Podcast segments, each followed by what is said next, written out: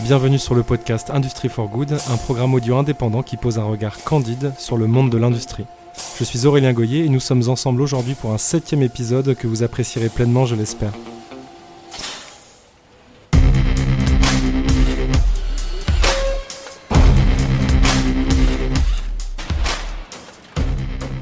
Pour cet épisode, j'ai le plaisir de recevoir Éric Ducournau, directeur général de Pierre Fabre, groupe pharmaceutique et dermocosmétique français créé en 1962. Éric intègre le groupe en 2000 où il occupe les fonctions de chef de cabinet du président. Il est nommé directeur général en 2018. On est parti pour une trentaine de minutes d'échange. Bonne écoute. Alors bonjour Éric, comment allez-vous? Bonjour Aurélien, très bien et vous? Ben, ça va très bien, merci. Merci d'être avec nous. Aujourd'hui, on va évoquer le sujet suivant, entreprendre en local et rayonner à l'international. Mode d'emploi. Alors, je ne sais pas si on trouvera un mode d'emploi, je ne pense pas qu'on trouvera une recette, mais l'idée, c'est qu'on puisse développer autour de ce sujet-là qui est très présent euh, dans l'ADN de Pierre Fabre. Euh, déjà, je voudrais qu'on commence par euh, parler un tout petit peu de vous. Est-ce que vous pouvez nous partager votre rencontre à vous avec l'industrie? La rencontre avec l'industrie, en fait, s'est faite quand je suis rentré dans le groupe euh, Pierre Fabre de façon plus fondamentale, mais j'en avais eu avant, en fait, en travaillant euh, dans un cabinet de conseil en stratégie de communication avec euh, certaines industries autres que l'industrie pharmaceutique ou cosmétique, notamment avec l'industrie automobile. Et ce qui m'a en fait plu dans l'industrie, c'est le caractère concret de ce que l'on fait. Euh, je pense que ce qui est intéressant dans les, secteurs économiques, c'est les secteurs où il y a de l'innovation et d'avoir la capacité de voir la mise en œuvre de cette innovation qui passe par euh, ce qu'on appelle le scale-up et l'industrialisation. Euh, c'est quelque chose de, je remplis le mot qui moi me fascine parce que c'est vraiment le passage du rêve à la réalité. Je travaille beaucoup sur les sujets de la perception de l'industrie. Est-ce que vous pensez qu'aujourd'hui, euh, il y a encore une carence en attractivité majeure? Est-ce que vous pensez que tout ce qui s'est passé, l'après-Covid, la compréhension des sujets de souveraineté, l'importance de l'industrie, sa présence dans les programmes des présidentiables, euh, vous pensez qu'il y a une prise de conscience qui est en train de s'opérer? Il y a une prise de conscience, très probablement, qui intervient très très tard et qui intervient à un moment où, j'allais dire, les choses sont un peu fixées quand même à, l'échelle du monde, et donc ça va être compliqué de, de, revenir euh, en arrière. Mais je crois que si on rebondit sur votre question par rapport à, à l'imaginaire, est-ce que l'industrie finalement ne symbolise pas un mal français euh, qui est de, de, la difficulté de réconcilier les actes et les paroles, le rêve avec la réalité? Et, et, je crois que euh, vous avez raison de souligner qu'il y a peut-être une prise de conscience aujourd'hui qui va changer les choses. Moi, je crois qu'il y a toujours des espoirs, hein, c'est-à-dire il faut toujours euh, tenir la rampe, j'allais dire, pour continuer. Et peut-être que les moments géopolitiques très perturbés qu'on connaît aujourd'hui offrent cette opportunité euh, à la France, mais il va falloir y aller avec de l'investissement massif, de la conviction tout aussi massive et euh, une capacité de conviction parce que en fait c'est ça qui fera la, la, différence parce que je pense que cette destruction du tissu industriel elle a été due à beaucoup de facteurs. Bien sûr on pense toujours aux facteurs euh, économiques coût du travail euh, régulation etc mais mais il y a aussi un facteur psychologique qui est que je crois que certaines nations et la France au premier chef a choisi volontairement un moment de, de tourner le dos à l'industrie, ce qui euh, est pour moi une erreur économique majeure parce que le développement d'un pays ne se conçoit pas sans industrie. Est-ce que vous ne trouvez pas qu'il y a un petit paradoxe euh, sur, On parle toujours sur ces sujets d'imaginaire et de perception euh, de l'industrie. Quand on, je sais pas, il n'y a peut-être pas d'études récentes, mais si on faisait une espèce de micro-trottoir, qu'on demandait aux gens qu'est-ce que ça vous évoque l'industrie, j'ai le sentiment qu'il y aurait deux choses. Il y aurait l'image d'épinal de l'industrie, les usines, euh, parfois la saleté, les conditions de travail difficiles, la fumée. Et à l'opposé, je pense qu'il y a pas mal de gens qui répondraient bah finalement, euh, peut-être Tesla, en fait. Donc, est-ce qu'il n'y a pas cette espèce de, carence très forte entre cette industrie d'avant et puis aujourd'hui, ce que ça évoque aux gens, ce côté très technocratique pardon, de l'industrie? Comment on se situe quand on est industriel entre ces deux extrêmes, finalement, quelque part? Moi, je crois que l'industrie est un, formidable euh, territoire euh, d'apprentissage, de révolution technologique et de progrès. Et, et, c'est vrai qu'on ne peut pas s'empêcher les uns et les autres d'avoir cette image d'épinal que, que, que, vous mentionnez. Euh, la, la, région d'où je vous parle, d'où est originaire le groupe Pierre Fabre, c'est le Tarn. C'était un, une région de mines, c'est une région, c'est la région de Jaurès. Donc, si vous voulez, il y a, y a un imaginaire qui est encore très fort ici, mais Aujourd'hui, l'industrie, ce n'est plus du tout ça. Et, et, et, je dois dire que moi, je suis toujours fasciné euh, quand on visite nos sites industriels, quand on travaille dans nos sites industriels, de voir les progrès. Par exemple, de voir fonctionner une imprimante 3D aujourd'hui qui permet euh, que euh, un ouvrier dans l'usine puisse fabriquer la pièce qui lui manque pour sa machine et pour la réparer. Je trouve ça complètement fascinant. Et, c'est vrai qu'il faut qu'on sorte de, ces vieilles images d'Épinal parce que l'industrie, ce n'est plus du tout ça, je pense, aujourd'hui, et que c'est un territoire de progrès et d'attractivité. Est-ce que vous avez le sentiment euh, qu'en tant qu'industriel, vous devriez avoir besoin euh, de vous excuser pour quelque chose? Je m'explique, il y a toujours ce... ce... Est-ce que vous avez l'impression que l'industrie, c'est un, un peu un coupable idéal, quelque part Surtout en ce moment, on parle beaucoup d'environnement, le rapport du GIEC, j'en passe. Est-ce que vous avez ce sentiment-là, vous, quand industriel, d'avoir l'impression de devoir dire pardon pour peut-être des choses qui ont été moins bien faites à une époque, ou une époque où l'industrie était peut-être un peu plus renfermée sur elle-même, euh, euh, des abus écologiques? Est-ce que c'est quelque chose, vous, qui, au jour le jour vous touche, ou au contraire pas du tout, de par peut-être le, secteur euh, de Pierre Fabre? Alors moi j'ai une conception de l'humanité avec un grand H hein, qui fait que je pense que quel que soit le sujet, y compris sur les questions historiques, les hommes n'ont pas à s'excuser.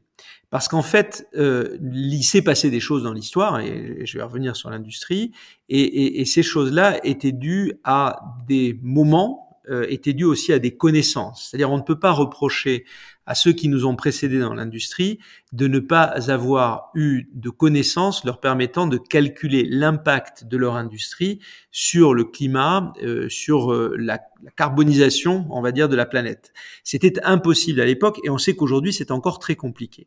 En revanche, ce qui pourrait nous être reproché, c'est de ne pas agir aujourd'hui dans l'état de nos connaissances.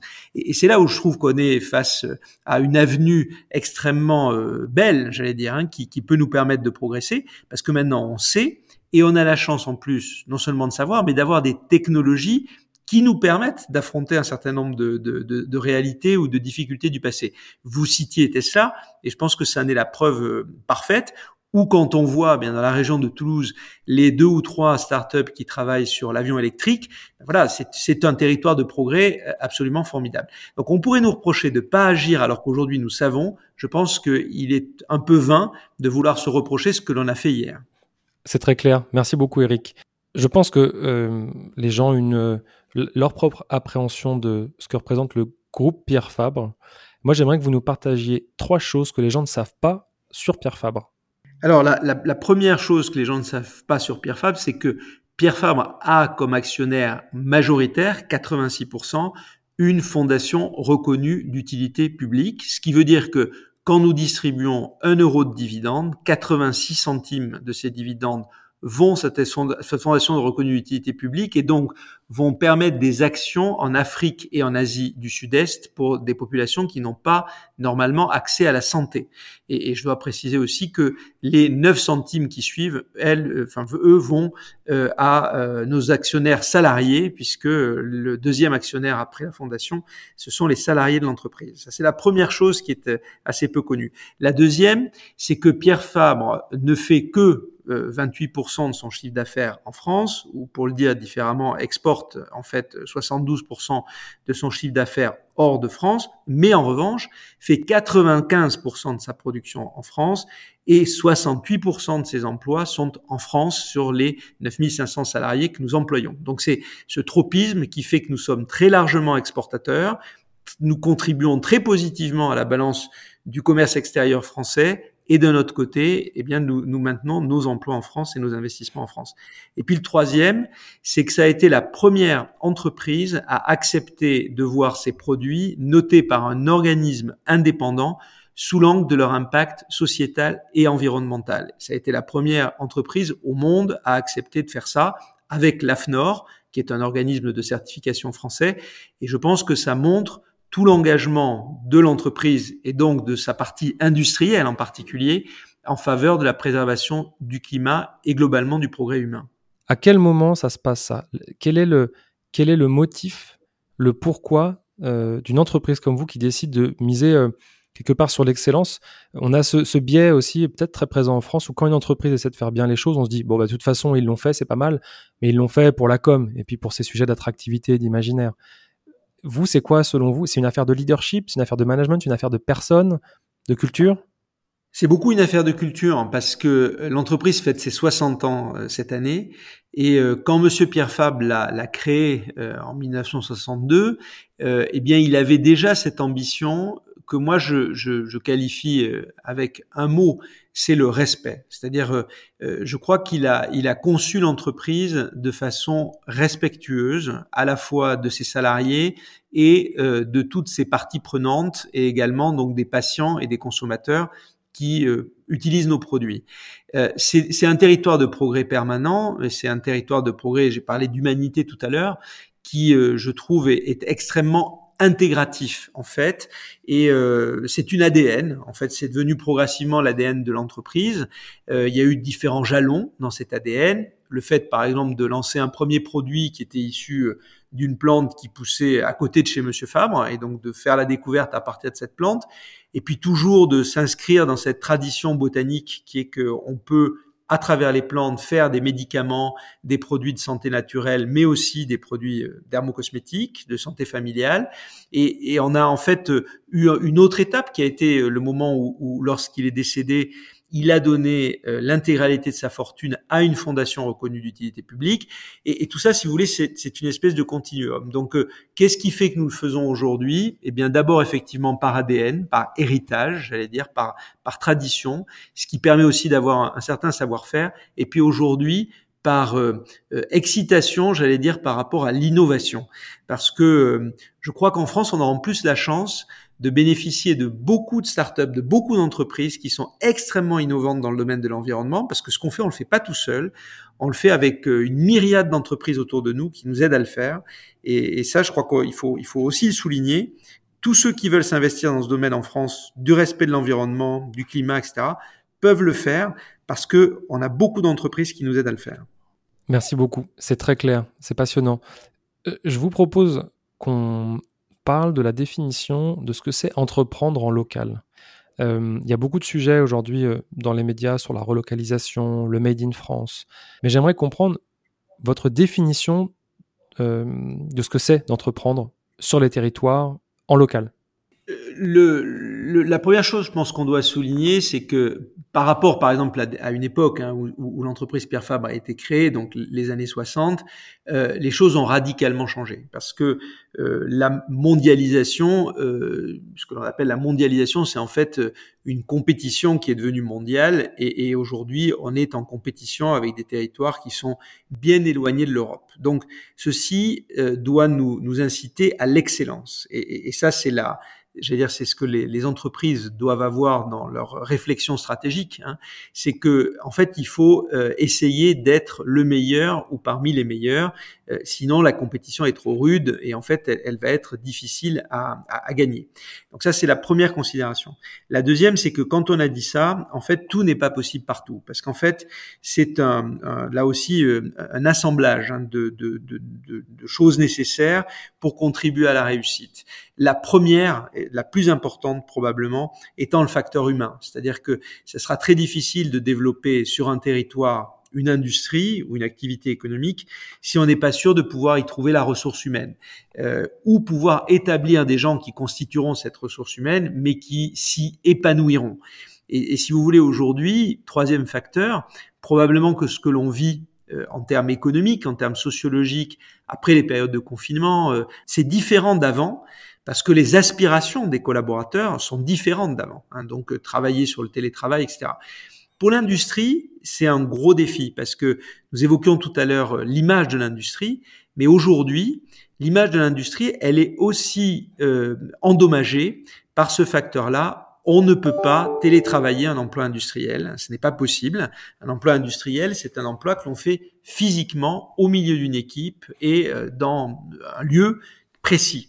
Et, ça, ça peut disqualifier effectivement l'emploi par rapport à d'autres personnes. Et, moi, je crois qu'il faut revaloriser ça avec l'équipe. Et, et euh, vous savez, cette notion d'équipe, euh, elle me paraît très importante parce que euh, je n'ai jamais vu quelqu'un qui refuse de faire partie d'une équipe. Hein, même, les sportifs individuels, euh, ils se retrouvent quand même dans des équipes. Ils ne partent pas tout seuls pour leur compétition. Ils partent avec un staff, ils partent avec euh, d'autres confrères, etc.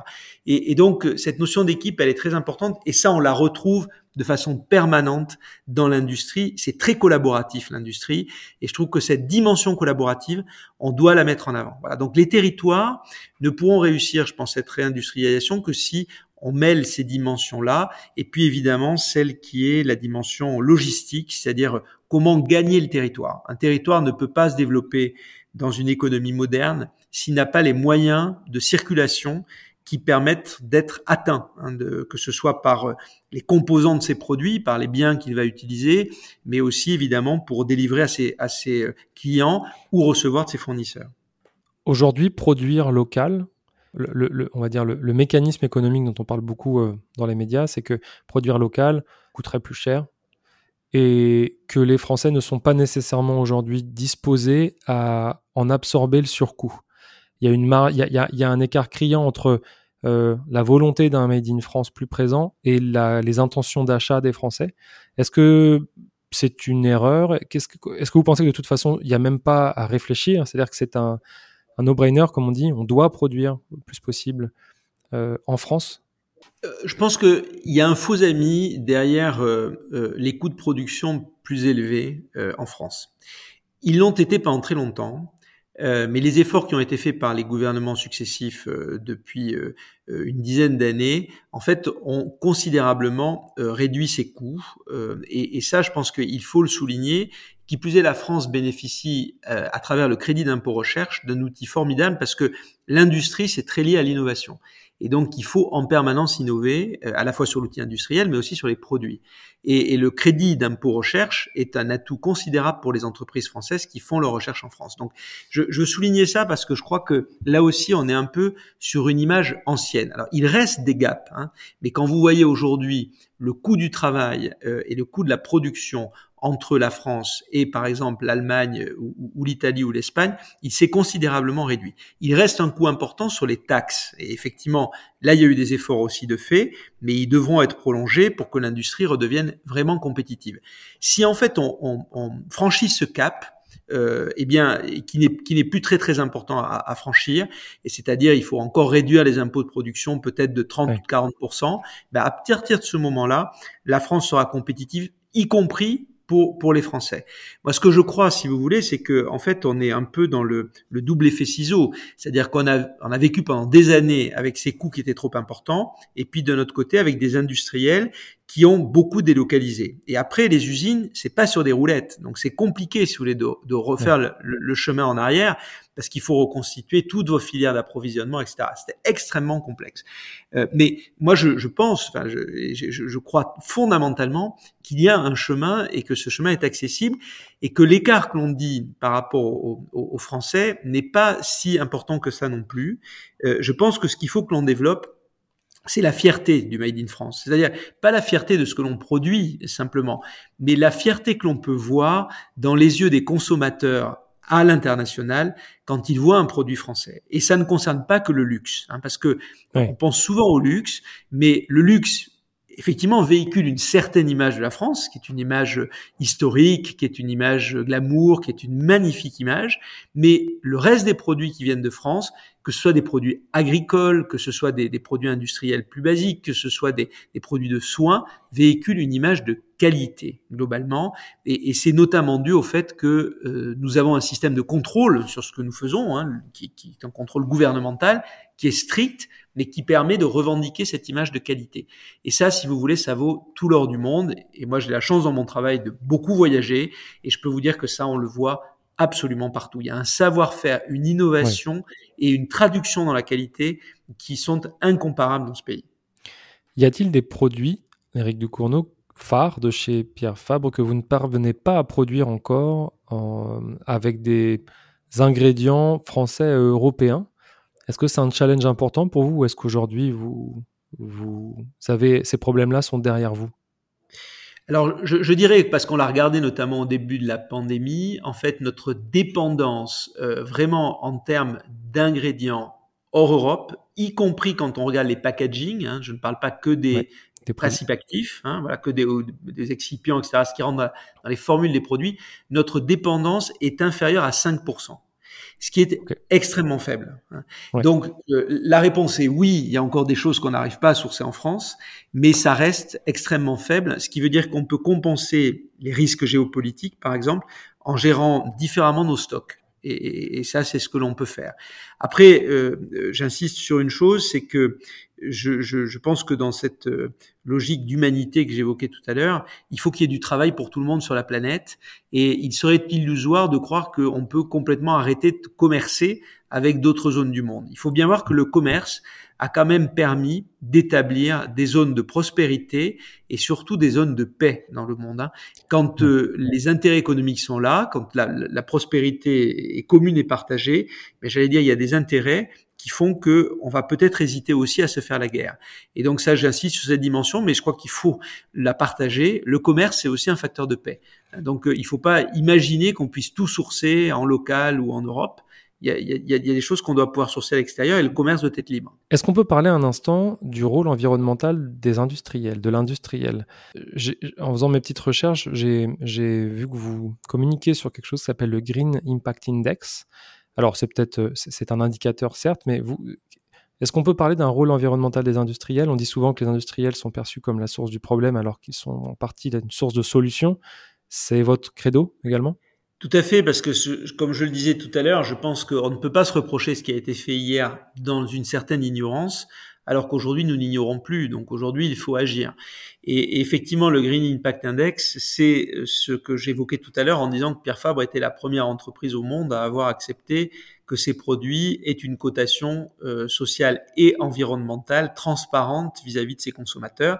Ça concerne 2500 références chez Pierre Fabre, hein, dont vous pouvez trouver cette cotation sous l'angle du Green Impact Index qui a été développé avec l'AFNOR et qui sont 20 critères, donc sociétaux et environnementaux. Et pourquoi est-ce qu'on mêle le sociétal et l'environnemental et ça ramène à votre sujet en fait sur l'inclusion dans les territoires parce que euh, c'est bien de s'occuper de la planète et, de l'environnement, mais il faut aussi s'occuper des hommes qui vivent sur cette planète. Et, et, en fait, je vais donner un exemple concret.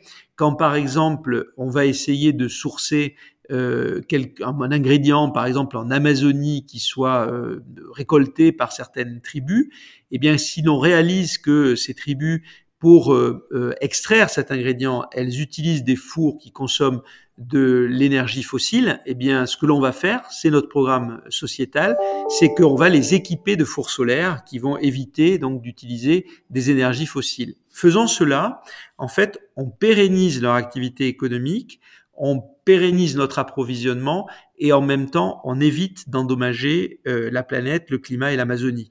Et, à travers cet exemple, euh, ça montre qu'en fait on, doit penser global quand on pense à ces sujets et, évidemment c'est le rôle des industriels que de le faire. Merci Eric, c'est très clair. Je voudrais qu'on parle d'innovation, parce que c'est un mot que vous avez cité plusieurs fois, et je pense que ce n'est pas par hasard. Il y a quelques années, on, s'est euh, croisé sur un événement où vous présentiez notamment votre collaboration avec la startup MEM, qui propose des cosmétiques pour les personnes atteintes de cancer. À l'époque, on avait échangé sur les synergies entre grands groupes et start-up. Euh, est-ce que c'est très présent dans votre façon d'innover? Vous l'avez évoqué précédemment. Est-ce que vous pouvez nous l'illustrer un, peu plus?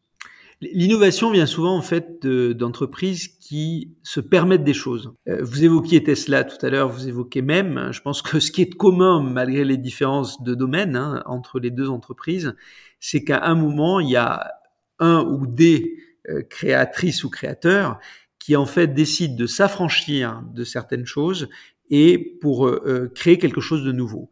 Cette liberté est souvent plus possible quand euh, les enjeux sont à la base moins importants. C'est-à-dire, si je reprends l'exemple de même, dire je vais créer des formules cosmétiques nouvelles dont je vais prouver qu'en fait elles, elles n'ont pas de risque, elles ne présentent pas de risque pour des femmes atteintes de cancer, c'est rupturiste et c'est plus facile quand euh, on se dit pas en même temps, oui, mais il va falloir que je refasse complètement toutes mes formules, et ça, ça va me prendre deux ans. Vous voyez, si on le fait en partant de rien, finalement, c'est un peu plus facile que de le faire en partant de quelque chose qui existe déjà.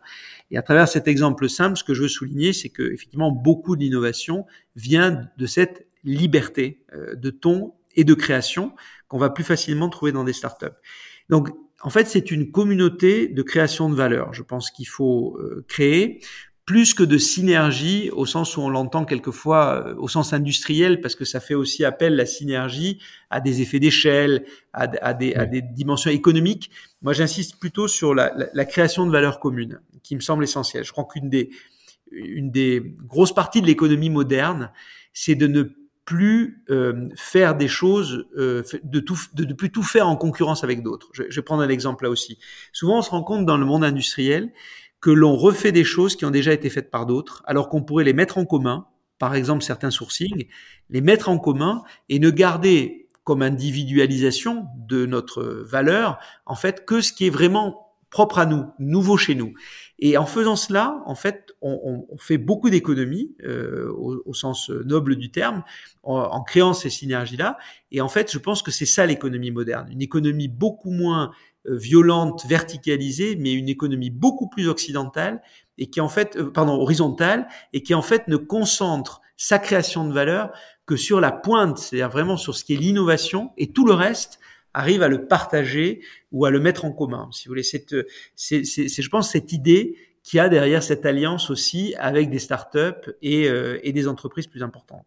Vous parlez de pointe, alors vous m'offrez une transition sur un plateau. Pierre Vels qui, disait dans une précédente édition d'Industry for Good, en matière d'industrie, nous sommes à la pointe de la technologie et de l'organisation, mais nous sommes en panne d'imaginaire. On en a parlé un petit peu avant, mais pour vous, qu'est-ce qu'il faut changer? Comment on peut changer cette perception, on va dire, des Français de cette industrie? Je crois qu'il faut euh, accepter de s'ouvrir, c'est-à-dire euh, d'abord, hein, parce que moi je le vois quand on organise par exemple des journées portes ouvertes, euh, certes, elle concerne d'abord les collaborateurs de l'entreprise, mais on, y invite aussi ce qu'on appelle le territoire plus largement, et ça, suscite énormément d'intérêt. Je vais vous donner un exemple récent. Nous avons invité des associations de patients à, à visiter. C'est la première fois qu'ils rentraient dans une usine pharmaceutique. Et ce qui les a frappés, c'est toutes les contraintes qui, qui pèsent sur l'industrie pharmaceutique et, et, et, sur les salariés, évidemment, qui y travaillent. Hein, les contraintes d'habillage, de protection, de, euh, de, de, de, de, qualité, de, de process industriel, de contrôle, etc. Et, et finalement, derrière cette, ces contraintes, euh, qu'est-ce qu'il en est ressorti? Eh bien, cette impression de qualité que, que j'évoquais tout à l'heure. Et deuxième aspect, cette impression de qualité, que crée-t-elle? Elle crée une fierté. Moi, je suis souvent frappé euh, par les différences qui existent en termes de fierté suivant les industries. Et notamment, les industries de la mode, qui sont très présentes euh, en France, ont réussi à renouveler cette fierté à travers les métiers. Euh, et cette notion de métier est importante parce que un métier c'est un savoir-faire et un savoir-faire c'est quelque chose qui vous distingue des autres. Et, donc dans l'industrie on a ça, si vous voulez. Donc ça c'est extra. Enfin je pense que c'est extraordinaire parce que c'est une c'est une valeur ajoutée individuelle qui mérite d'être valorisée. Et puis la dernière c'est l'aspect concret, c'est-à-dire il faut euh, concret. Euh, deux, deux acceptions derrière le concret que nous créons et puis concret parce que c'est concret, que nous créons parce qu'il y a beaucoup d'imagination, d'innovation dans l'industrie, qu'il faut les valoriser. Euh, le progrès vient de l'industrie, euh, le progrès humain, le progrès technologique vient de l'industrie, et puis ensuite concret, parce que quelle plus belle satisfaction pour l'homme que de voir concrètement ce qu'il est capable de faire.